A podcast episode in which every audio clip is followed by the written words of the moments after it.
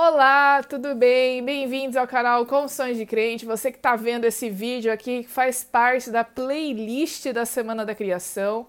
É uma série de vídeos que eu estou fazendo, né? Em cada dia da semana, falando de cada dia da criação, reforçando a nossa crença num Deus Criador que nos criou é, numa semana, né? Criou a vida, nos criou numa semana de sete dias é, nos criou em seis dias, né? E no sétimo dia descansou.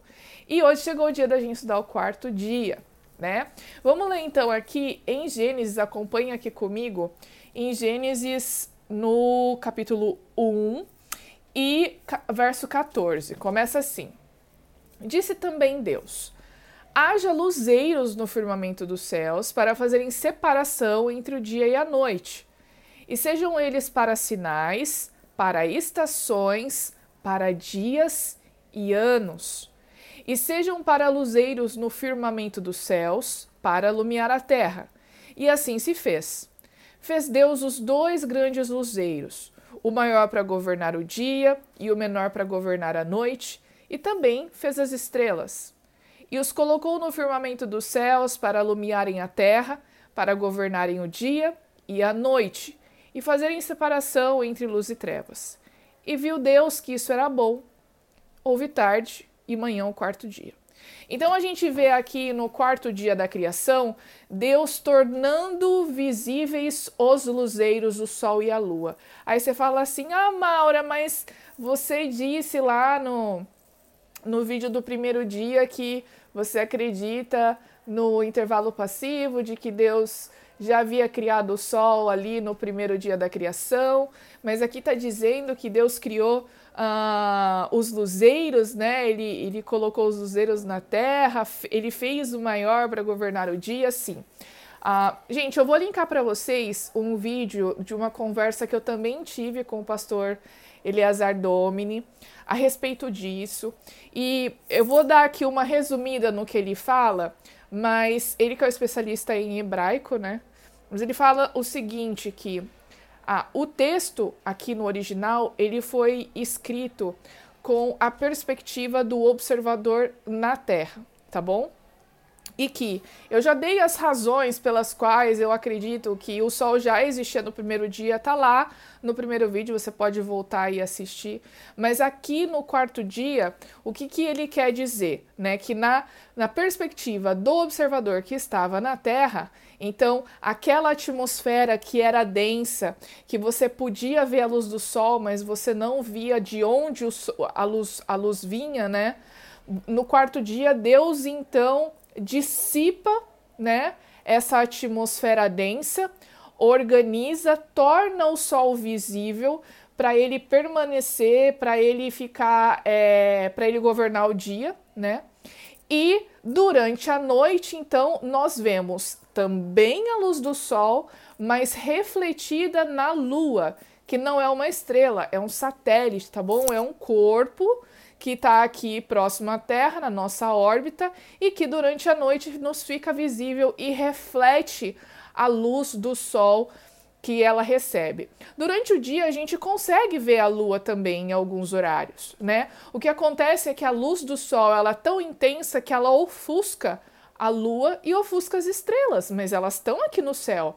A gente só não consegue ver por causa da luz do sol, tá bom? Então, você percebe também outro aspecto interessante que ah, é, o relato ele não fala aqui sol, ele não fala que lua, ele fala de luzeiros, né? O maior para o dia, o menor para a noite, porque naquele momento a não, não houve a necessidade ou não houve a vontade de fazer referência ao Sol e à Lua, justamente para que o povo não relacionasse isso a divindades, porque existiam outras civilizações ao redor ali do povo de Israel que adoravam o sol e a lua, né? Os egípcios, por exemplo, né? Tem o deus sol.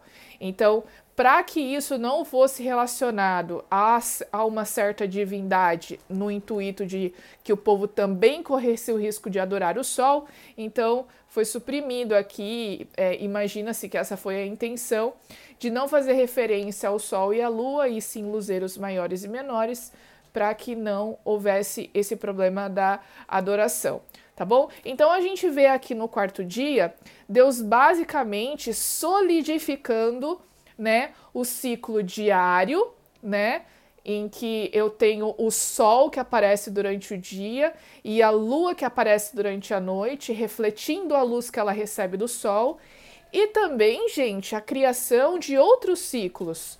Porque diz aqui, ó, diz que. Uh, deixa eu voltar aqui uh, que ele fala sobre. Aqui, no verso 14: E sejam eles para sinais, para estações, dias e anos. Então, olha só que legal. O movimento que o nosso planeta faz ao redor do Sol e ao redor de si mesmo vai determinar esses ciclos que a Bíblia já cita. Quando a gente fala de estações do ano, a gente fala do movimento de translação, que é o movimento da Terra ao redor do Sol e que dependendo da distância que a Terra está do Sol ao longo do ano, a gente vai ter diferentes períodos de exposição e intensidade da luz que a gente recebe do Sol, e isso vai determinar as estações do ano né? Então, no verão, a gente está mais próximo, recebe com mais intensidade, conforme a Terra vai se movimentando ao redor do Sol, então a gente vai tendo as diferentes estações do ano. É lógico que a sensação de mudança das estações também vai depender da localização que nós estamos no globo terrestre, né? Então, quem está mais próximos aos polos e quem está mais próximo ao Equador não tem as quatro estações certinhas né? Porque tem normalmente aí duas estações só, a mais fria e a mais quente. Aqui no Equador, por exemplo, eu não tenho verão e inverno. Tenho uma estação mais chuvosa e uma estação mais seca, mas nas duas fazem calor, tanto que eu tô no inverno e vocês estão vendo aqui me vendo de blusa de manga curta.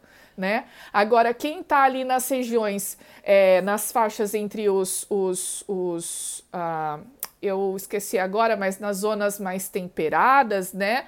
Uh, então você tem uma marcação maior das estações, ainda mais nas regiões ali do hemisfério norte, que a gente tem Estados Unidos, Canadá, em que você vê o verão muito quente, a primavera muito florida, o outono as, as folhas caem e o inverno com neve. Né? Então tem as quatro estações bem marcadas. E a gente tem finalmente também um movimento de translação é, determinando o nosso ano, o calendário anual. Então, quando a Terra completa um movimento ao redor do Sol, a gente tem um ano. Quando a Terra completa um movimento ao redor de si mesmo, nós temos a duração do dia. É muito legal ver como Deus é organizado, né?